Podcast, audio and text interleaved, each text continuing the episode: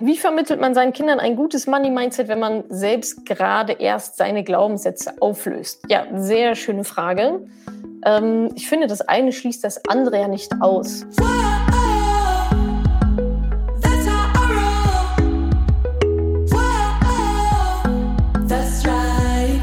Salü, ihr Money Pennies. Ihr seid beim zweiten Teil des letzten Money Talks gelandet. Zehn Geldtipps für Eltern. In dem ersten Teil haben wir schon die ersten Geldtipps für Eltern, beziehungsweise auch Großeltern oder große Geschwister, wie auch immer. Und jetzt hört ihr also die restlichen Tipps inklusive auch eurer Fragen. Zum Beispiel, wie lege ich am besten Geld für meine Kinder an? Äh, aktuell liegt das Geld meines Kindes auf dem Tagesgeldkonto. Ist das sinnvoll? Wie kann ich ein gutes Money-Mindset meinen Kindern mit beibringen? Ähm, ab wann lohnt es sich für Kinder Geld anzulegen, wie plane ich Kosten ein, die mit einem Kind auf mich zukommen und noch ganz viele andere spannende Fragen zum Thema ja, Geld und Kinder. Ich wünsche euch viel Spaß dabei und wir sehen uns dann im nächsten Money Talk. Der findet jetzt immer um 19 Uhr statt, nicht mehr um 20 Uhr. Jeden ersten Mittwoch im Monat um 19 Uhr, außer im Juni. Also da bitte nicht um 19 Uhr auf mich warten, da komme ich nicht. Aber wir sehen uns dann im Juli wieder live auf Instagram, YouTube, Facebook und sowieso überall. Und dann freue ich mich darauf, wenn ihr live im Juli dann mit dabei seid. Jetzt aber erstmal viel Spaß mit dieser Folge hier. Punkt 8. Zu Punkt 8 hatte ich auch schon kurz angedeutet bei den Traumdosen, ähm, das, also Geld real zu machen, Geld anfassbar zu machen ich glaube, die Gefahr besteht aktuell ähm, darin, dass Geld fast schon unsichtbar ist. Ja, PayPal, EC-Karte, Kreditkarte, schnell irgendwie auf dem Handy irgendwo Geld von links nach rechts schieben. Ähm, und dadurch geht so dieses, dieses Endliche vielleicht auch verloren vom Geld, weil aus dem Automaten kommt ja die ganze Zeit Geld raus. Ja, PayPal, schwuppdiwupp. Ähm, da geht so ein bisschen dieses, ja, ich sag, vielleicht auch die, diese, diese Bindung und dieses Haptische von Geld verloren. Und ich glaube, ähm, darin besteht einfach die Gefahr, dass junge Menschen ähm, ja den Bezug dazu verlieren, dass Geld auch endlich ist. Ja, dass, äh, dass der Geldautomat irgendwann dann vielleicht, also, ne, dass da nur ein bestimmtes Geld für mich bei rausspringt am Ende. Äh, und dass man es auch nur einmal ausgeben kann. Also diesen Bezug diesen Bezug zu Geld zu haben, dass es auch wirklich etwas ist, was man gibt und dafür bekommt man etwas anderes zurück. Äh, was man da gut machen kann, denke ich, ist einfach auch Bargeld zu haben, Geld wirklich anfassbar zu machen. Zum Beispiel das Taschengeld nicht per PayPal irgendwie rüber zu schicken, sondern bar auszuzahlen. Und dann wird das bar in die kleine Traumdose meinetwegen reingelegt. Ähm, so dass sie diesen, ja, diesen emotionalen Bezug vielleicht auch dazu haben und auch dieses, ähm, diesen Prozess von etwas bekommen, zu haben und dann aber auch wegzugeben, aktiv wegzugeben und das Geld faktisch auch loszulassen. Ja, das ist dann nicht mehr in meiner Hand, das ist dann erstmal weg sozusagen. Ähm, ich glaube, das, das ist ganz wichtig, um dieses, dieses Gespür für den Umgang mit Geld an sich ähm, zu haben und Geld ja real zu machen, anstatt nur an, ja, hinter, hinter Bildschirmen zu verstecken. Das ist also Tipp Nummer 8. Geld real machen. Ich mache mal kurz einen Schnelldurchlauf. Also erstens Vorbildfunktion ja reflektieren, wie gehen wir, was, was für ein Geldvorbild sind wir eigentlich gerade. Zweitens ähm, positives Money Mindset und ähm, beibringen, ähm, mit Affirmationen arbeiten, um den, um den Selbst, Selbstwert vielleicht auch zu steigern. Drittens Träume und Wünsche definieren und auch zu visualisieren. Viertens Taschengeld geben das auch selbst äh, die Kids verwalten zu lassen. Fünftens, Sparen beibringen, immer wieder diese Langfristigkeit zu kommunizieren. Ähm, dann waren wir bei sechstens, verschiedene ja, Traumdosen für verschiedene Ziele, das so ähm, aufzusplitten. Pro Wunsch dann quasi eine Dose, in die dann immer die kleinen Euro-Stückchen meinetwegen reinfallen. Ähm, siebtens war den Unterschied zwischen Vermögenswerten und Verbindlichkeiten klar zu machen und auch immer wieder zu wiederholen und auch im Alltag ähm, anhand von Beispielen klar zu machen. Acht, Geld real zu machen, also wirklich anfassbar ähm, zu haben. Und neun, tada, früh ans Investieren heranführen. ja, ihr merkt, wir sind jetzt quasi immer mehr äh, fortgeschritten geworden. Also Kinder früh ans Investieren heranführen. Ich glaube, es kam auch die Frage, ab wann soll man das machen? Sobald es irgendwie Sinn macht, ja, kann ich euch jetzt kein Alter nennen, aber sobald es irgendwie Sinn macht, die Synapsen schon mal so zu formen, ähm, dass es da ein gewisses Verständnis dann auch gibt, was mit dem Geld dann passiert. Ja, also wie gesagt, die finanzielle Bildung liegt in der Verantwortung von euch, ja, der Eltern. In der Schule passiert nichts. Das heißt, da dürft ihr ran und dazu gehört auch investieren. Dazu gehört Vermögensaufbau. Ähm, das kann aussehen, zum Beispiel, dass ihr euer eigenes Depot ähm, irgendwie zeigt. Ja, wäre natürlich recht günstig, wenn ihr dann eins hättet, wo dann auch ein bisschen was drin ist. Ja, also mit einem guten Beispiel vorangehen, dann sind wir wieder bei der Vorbildfunktion. Ähm, also die Kids ein bisschen mit auf die Reise nehmen, ja, sich mal irgendwie einloggen und sagen, ah, guck mal, ja, und das bedeutet jetzt das und das und hier sind so lustige Kurven und so weiter. Um einfach, die müssen das ja nicht direkt verstehen und nicht irgendwie direkt machen, sondern es geht an dieses Heranführen und die Angst davor zu nehmen vor diesem Thema oder am besten gar nicht erst aufkommen lassen. Ähm, ja, und Stück für Stück zu erklären, wie Vermögensaufbau funktioniert. Ja, also wie man sich vielleicht so eine goldene Gans ähm, baut, äh, was die Vorteile sind von, äh, von einer langfristigen Strategie. Da dreht sich dann natürlich ähm, oder da schließt sich dann natürlich der Kreis wieder zu der zu Vorbildfunktion und da müsst ihr natürlich selber erstmal fit sein, bevor ihr euren Kids ähm, das Investieren beibringen könnt oder die da heranführen könnt. Von daher, wenn das noch nicht passiert ist, ähm, Hackengas. Also neuntens, äh, Kinder so früh wie möglich oder früh ans Investieren heranführen, ähm, einfach durch zeigen, durch ein bisschen irgendwie erzählen. Und dann Nummer zehn, ähm, ja, natürlich auch Geld fürs Kind selbst anlegen, also langfristig anlegen. Das heißt, das kann man eigentlich direkt machen. Ja, da, da muss man nicht drauf warten, bis die Kids das selbst in die Hand nehmen, die natürlich auch äh, dann später die Verantwortung selber übernehmen. Aber da kann man auf dem Weg dahin natürlich schon einiges ähm, selbst in die Hand nehmen. Also zum Beispiel so eine Art, so ein Junior-Depot zu eröffnen. Das ist ein, ähm, ja, ein Depot, das dann ab dem 18. Geburtstag automatisch auf das Kind beispielsweise übergeht. Und bis dahin ist es so, dass die, Geld, dass die Eltern auch wirklich nur das Geld sozusagen verwalten. Ähm, und dann mit dem 18. Geburtstag ja, kann, kann das Kind oder der Erwachsene dann in dem Fall auch selbst über das Geld verfügen, alles Mögliche damit machen und so weiter. Ähm, Vorteil ist da auf jeden Fall, dass auch die Steuerfreibeträge ähm, gut aus, ausgeschöpft werden. Die Alternative wäre, dass ihr ein Depot auf euren Namen macht und es dann quasi ja erstmal haltet, haltet, haltet, solange wie ihr das gerne wollt und es dann irgendwann übergebt, wenn ihr denkt, äh, die Zeit ist reif.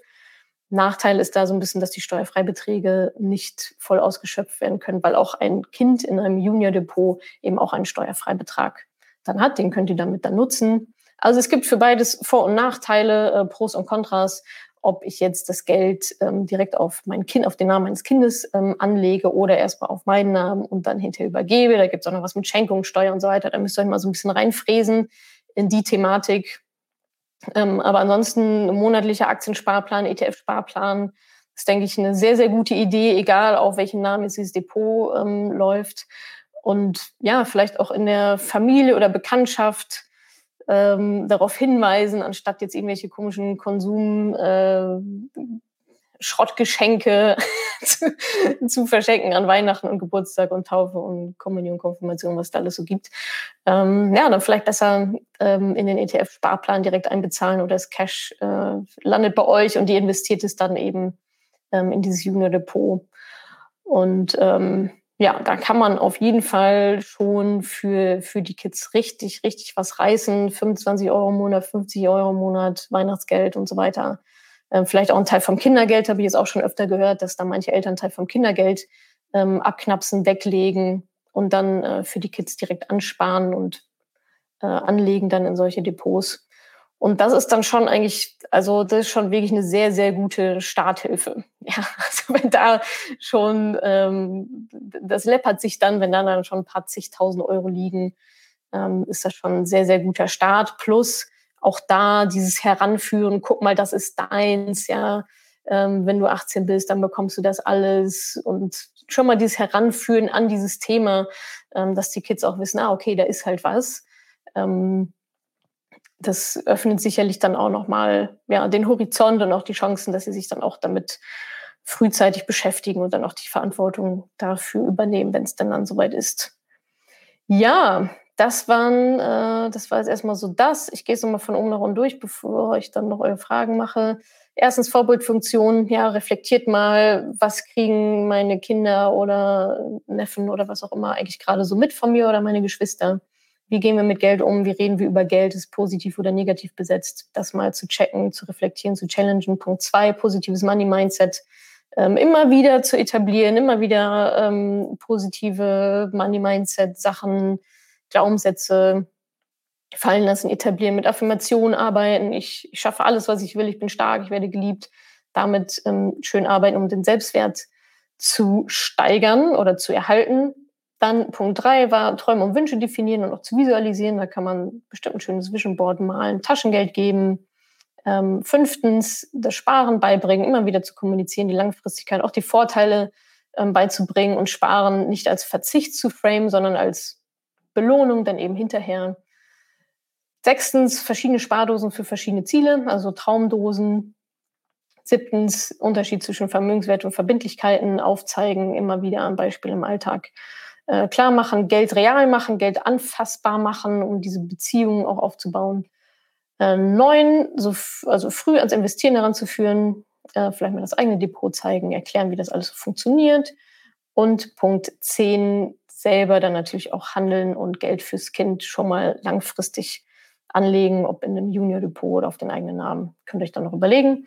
Aber da seid ihr schon mal sehr gut aufgestellt und die Kids direkt mit. Ich mache jetzt noch eure Fragen. Fragen, Fragen, Fragen. Hier ist eine Frage, ich sehe gerade gar nicht genau von wem. Wie lege ich am besten Geld für meine Kinder an? ETFs oder klassischer Bausparvertrag? Ja, also ich würde mal sagen, beim klassischen Bausparvertrag gibt es irgendwie nichts mehr so richtig zu holen. Das sind halt einfach zwei komplett unterschiedliche Sachen. Willst du einen Bausparvertrag ähm, machen, also eher was Sicheres, äh, mit wenig Zinsen, mit wenig Gewinn oder eben ja, ETFs, Aktien, keine Ahnung, ähm, die dann richtig schön Rendite machen können. Ich bin natürlich Fraktion ETFs, Rendite machen, äh, Vermögen aufbauen, kann natürlich mit einem Bausparvertrag irgendwie noch unterfüttert werden, finde ich aber, also da äh, ja, kenne ich keine bis wenige Verträge, die da ähm, vielleicht sinnvoll wären, wenn es jetzt wirklich um Geldanlage geht. Also beschäftigt euch da einfach mit, mit ETFs, mit den Depots, was da für Kids ähm, gut möglich ist. Das Schöne ist ja auch, wenn ihr für eure Kinder anlegt, ähm, das kann ja schon relativ viel Risiko sein. Ja, also natürlich alles im Rahmen, jetzt nicht Harakiri, äh, alles in Bitcoins oder so. Aber je früher ihr damit anfangt, desto mehr Risiko könnt ihr da einfach eingehen, auch bei den ETFs. Weil die Kids dann einfach noch so viel Zeit hinten raus haben, um Krisen wieder auszusitzen. Dann geht's runter, hoch, runter, hoch. Das ist natürlich was anderes, als wenn man, ähm, keine Ahnung, 45 ist und zwei, zwei Kinder hat, die von einem abhängig sind. Ähm, das heißt, für Kids früh anfangen, ähm, nicht zu sehr am Risiko sparen, aber trotzdem immer alles mit Strategie. Wie gesagt, also ich rede immer noch von der Gruppe ETFs, immer noch breit diversifiziert. Ähm, aber da braucht ihr halt nicht so einen krassen Sicherheitsbaustein, wie jetzt äh, vielleicht bei Erwachsenen. Lernt übrigens auch alles im Mentoring, wie man das so ähm, aufeinander aufbaut dann. So, Iris, aktuell liegt das Geld meines Kindes auf dem Tagesgeldkonto. Ist das sinnvoll? Das ist dann sinnvoll, wenn es sicher sein soll. Es ist nicht sinnvoll, wenn es sich vermehren soll. Von daher ist die Sinnfrage ist auch immer gleichzeitig die Zielfrage.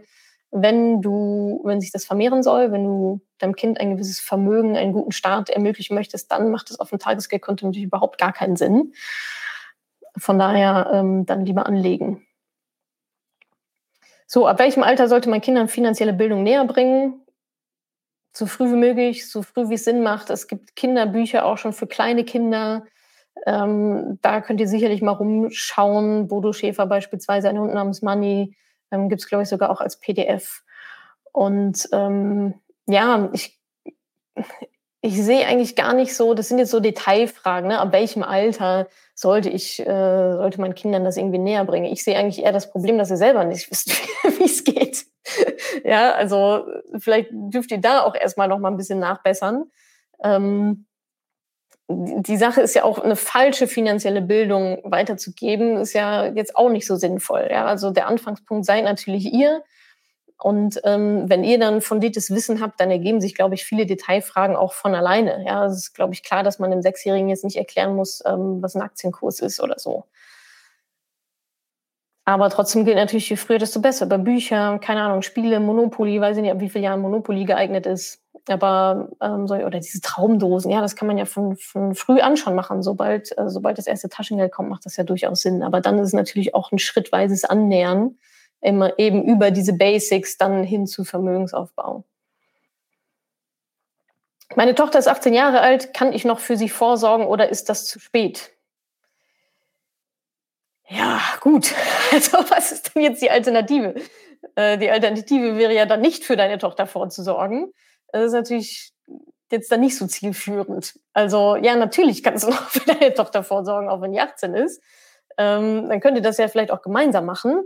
Wie gesagt, je früher, desto besser. Aber 18, hey, also lieber sie fängt mit 18 an, als sie fängt gar nicht an. Oder ihr fangt gemeinsam an, wenn sie 18 ist ähm, als wenn sie erst 35 ist oder 40 oder gar nicht anfängt. Also 18 Jahre ist immer noch ein gutes Alter, sehr, sehr gutes Alter, um mit dem Thema ähm, durchzustarten und da vielleicht auch direkt ein eigenes Depot aufzumachen und so weiter.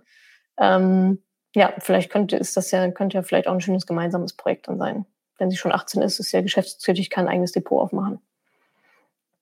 So, wie vermittelt man seinen Kindern ein gutes Money-Mindset, wenn man selbst gerade erst seine Glaubenssätze auflöst? Ja, sehr schöne Frage. Ähm, ich finde, das eine schließt das andere ja nicht aus. Also wenn du schon bei deinen eigenen Geldglaubenssätzen bist, ist das ja schon mal super. Ähm, das heißt, da ergibt sich ja schon viel aus deiner, äh, aus deiner eigenen Arbeit. Ähm, wenn du da Glaubenssätze auflöst, dann oder einfach schon siehst, okay, diese negativen Glaubenssätze habe ich, dann wäre es natürlich gut, wenn du die nicht eins zu eins auf deine Kinder übertragen würdest. Und ansonsten ähm, kann das ja auch parallel laufen. Ja, die eigenen Glaubenssätze aufzulösen dauert jetzt nicht irgendwie 15 Jahre, sondern im besten Fall ähm, ein paar Wochen. Und parallel kannst du ja trotzdem schon die positiven, ähm, die positiven Glaubenssätze, Money Mindsets, kannst ja trotzdem schon weitergeben und weiterleben. Ja, und du bist ja nicht voll von negativen Glaubenssätzen, sondern du hast ja sicherlich auch ein paar positive und genau die kannst du ja ähm, schon mitgeben oder du könntest zum Beispiel deine Kinder auch mit in die in diese Money Mindset Arbeit mit einbeziehen und sagen, guck mal, das mache ich gerade und ich habe festgestellt, ich habe diesen negativen Glaubenssatz und den löse ich jetzt irgendwie auf, weil der hilft ja hilft mir nicht dabei, meine Ziele zu erreichen. Also ich denke, je nach Alter kann man die da auch schon involvieren. Ich würde jetzt nicht darauf warten, ähm, quasi ja erstmal selber komplett weißes Blatt zu sein. Äh, das ist man sowieso nie um dann den Kindern das Thema näher zu bringen, sondern es geht ja wunderbar auch parallel. Gerade wenn du jetzt eh in der Mindset-Arbeit drin bist, ist das doch eigentlich eine sehr schöne Phase gerade. So, wie plane ich Kosten ein, die mit einem Kind auf mich zukommen? Ja, also erstmal, ähm, ich glaube, die Frage hatten wir auch schon, schon mal in einem anderen Zusammenhang. Was kostet eigentlich so ein Kind? Habe ich mal ein bisschen recherchiert für euch. Ähm, da stehen Zahlen im Raum, so um die 150.000 Euro bis zum 18. Lebensjahr pro Kind. Wobei ich mir denke, okay, mit 18, ja, kann ja sein, dass da noch ein bisschen länger, dass sie noch ein bisschen länger versorgt werden wollen. Und da habe ich die Zahl gefunden, 230.000 Euro wohl so insgesamt, bis sie dann flügge sind und auf, auf eigenen Beinen stehen können. Also rechnet mal so mit einer Viertelmillion, einer Viertelmillion Euro pro Kind. Und wie, ähm, ja, wie kann ich das mit einplanen? Ja, indem du es halt quasi mit einplanst. Ne? Also ähm, die Kosten mit ins Budget mit reinfließen lassen. Ich weiß jetzt nicht, ja, muss es nochmal gucken, was kostet ein Kind im ersten Jahr, zweiten Jahr, dritten Jahr, also wie akribisch man das jetzt machen will. Aber ich denke, wenn man eine grobe Idee hat, so viel für, das ist das Haushaltseinkommen, so viel äh, ist das Budget für Windeln und was nicht alles, da kriegt man ja schon, denke ich mal, eine gute Idee oder sich einfach mal im Freundeskreis umzuhören, ähm, was die so bezahlen, was da für, so für Kosten auf einen zukommen. Aber so die großen Zahlen, 150.000 Euro bis zum 18. Lebensjahr und rechnet man so mit einer Viertelmillion insgesamt pro Kind. Da wird dann so Ausbildungskosten und sowas alles irgendwie drin sein. Könnt ihr bestimmt auch noch mal ein bisschen detaillierter nachgoogeln.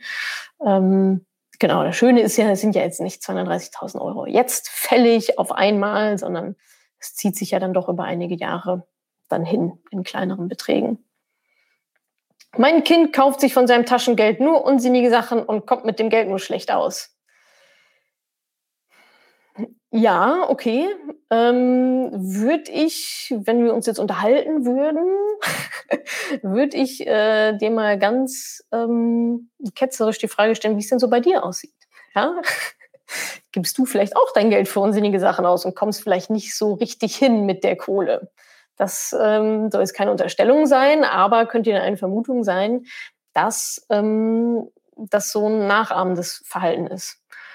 Und was kannst du da tun? Ja, erstmal vielleicht bei dir selber aufräumen, erstmal selber schauen, wie, wie ist es da eigentlich, um eine bessere Vorbild, ein besseres Vorbild zu sein.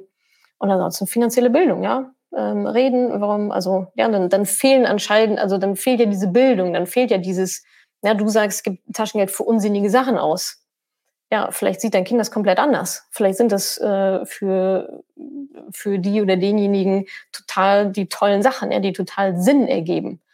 Und ähm, wenn du aus deiner Sicht das beurteilst, dass das unsinnige Sachen sind, wofür er sie eigentlich kein Geld ausgeben sollte, dann muss das vielleicht nochmal anders geframed werden. Dann geht es nochmal darum, A, selber Vorbildfunktion zu checken, B, Sparen, Vermögenswerte, Verbindlichkeiten und so weiter, die ganze Leier einmal durchzugehen, dann fehlt da einfach ein gewisses Verständnis. Theorie, These. Ich kenne jetzt, habe jetzt nur diesen Einsatz hier. So, haben wir noch weitere Fragen? über Geld reden, ganz genau, ja, finde ich, finde ich nochmal einen sehr guten Punkt. Entspannt bleiben, zuverlässig, zuversichtlich sein, offen über Geld sprechen, stimmt, das ist auch nochmal ein sehr, sehr guter, auch nochmal ein sehr, sehr guter Punkt. Ähm, das hatte ich so ein bisschen in die Kategorie Vorbildfunktion äh, mit reingepackt. Wie reden wir eigentlich über Geld? Reden wir überhaupt über Geld oder gar nicht? Ähm, wollen wir das vielleicht ändern? ja, damit unser Geld eine, eine gesunde Beziehung, unser Geld, damit unser Kind eine gesunde, gesunde Beziehung zu Geld hat. Ähm, ja, irgendwie Fragen jetzt zu bestimmten Produkten oder Anbietern. Ähm, ist da irgendwas empfehlenswert? Nee, keine Ahnung, ähm, weiß ich nicht. Die Produkte kenne ich nicht, die Anbieter kenne ich nicht. Müsst ihr selber entscheiden, ob ihr das Geld dafür ausgeben wollt oder nicht. Ja, hier fällt jetzt immer wieder der Name eines bestimmten Anbieters. Ähm, kostet halt nicht kostet halt Geld. Macht doch einfach selber einen ETF-Sparplan, ja, setzt euch mal auf den Hosenboden. Ich meine, das ist jetzt wieder sowas, ich lagere das mal aus, ich weiß selber nicht, wie es geht und ich lagere das einfach mal aus an irgendjemanden und bezahle irgendwie eine Provision dafür. Das hat nichts mit finanzieller Bildung für Kinder zu tun. So, ihr habt einen Bildungsauftrag und der Bildungsauftrag wird nicht gelöst, äh, indem ich mein Geld irgendeinem Robo-Advisor äh, gebe, der das dann irgendwie schon macht. Ja, also investieren an sich und ETF und ETF-Sparplan an sich hat nichts, das ist, das ist nichts. Ja, das ist keine Leistung. Das kann jeder irgendwie machen innerhalb von dreieinhalb Minuten. Es hat aber überhaupt nichts mit finanzieller Bildung zu tun und mit dem Verständnis von Geld und mit auch dem Umgang mit Geld gute Geldentscheidungen zu treffen, schlechte Geldentscheidungen zu vermeiden. Was sind eigentlich unsinnige Sachen? Was sind sinnvolle Sachen, äh, für die ich mein Taschengeld ausgebe? Unterschied zwischen ausgeben und investieren. Ja, äh, diese langfristige Denkweise, das löst für euch kein kein Anbieter XY, egal wie sie heißen. Ja, gewöhnt euch mal bitte an den Gedanken, dass diese essentielle Arbeit und die liegt in eurer Verantwortung, dass euch die niemand abnimmt ja, schiebt nicht immer die Verantwortung äh, irgendwie weg. Ja, ihr schiebt schon die Verantwortung für euch selber wahrscheinlich irgendwie weg. Ja, Finanzen will ich mich nie mit beschäftigen, habe keine Zeit oder sonst irgendwas. Ähm, und damit geht dann leider auch die finanzielle Bildung und äh, die finanzielle Vorbereitung aufs Leben eurer Kinder gleich mitflöten. Also ich würde euch auf gar keinen Fall empfehlen, ähm, da jetzt irgendeinen so einen tollen Anbieter rauszusuchen und zu sagen, ja, jetzt habe ich da jetzt einen ETF-Sparplan angelegt und alles ist irgendwie tutti und wird schon laufen. Ähm, das ist, ich würde mal sagen, das sind so drei Prozent dessen, was eigentlich eure Aufgabe ist als Eltern.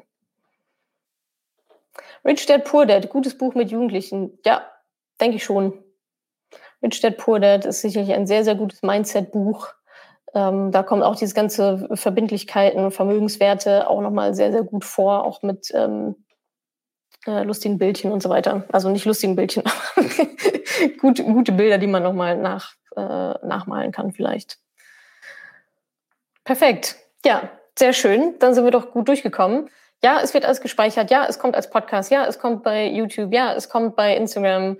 Äh, ja, es kommt auch nochmal irgendwie schriftlich. Wie immer.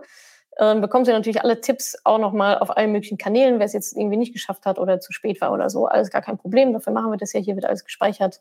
Ich hoffe, ihr konntet ein bisschen was mitnehmen, ähm, auch von äh, einer quasi von einer Person, die keine, die keine Kinder hat. Ähm, ja, ich habe absichtlich ja keine tollen Ratschläge gegeben oder äh, Erziehungstipps oder so, aber ich denke, aus finanzieller Sicht ähm, gibt es da ein paar sehr schöne Schritte, die ihr gemeinsam gehen könnt mit euren Kids oder Geschwistern oder ähm, Enkelkindern, wie auch immer.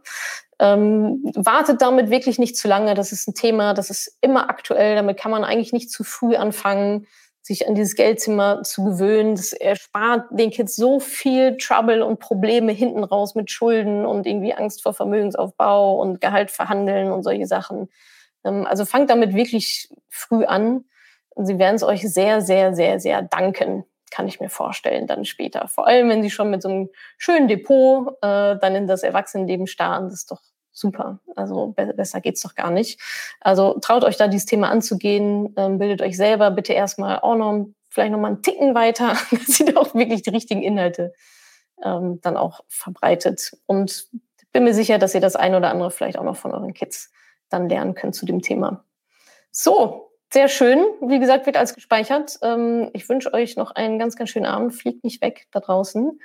Und wir sehen uns im Juli nicht weil äh, da fällt aus, weil keine Zeit, Urlaub und so weiter. Aber wir sehen uns dann im Juli wieder mit dem nächsten Money Talk zu einem natürlich auch sehr, sehr spannenden Thema. Also, macht's gut. Schön, dass ihr dabei wart. Ich wünsche euch einen ganz schönen Abend ähm, und dann bis die Tage. Tschüssi. Ich hoffe, ich konnte dir in dieser Podcast-Folge einiges Neues vermitteln und vor allem Lust auf mehr machen. Wenn dem so ist, wenn du dranbleiben möchtest, dann habe ich was für dich, nämlich meinen kostenlosen Newsletter. Dort bekommst du regelmäßig Tipps, Tricks sowie alle Neuigkeiten aus dem Madame Moneypenny Universum, denn News gibt es dort immer zuerst. Also einfach kostenlos anmelden auf www.madamemoneypenny.de slash newsletter und dann bekommst du schon ganz bald Post von mir.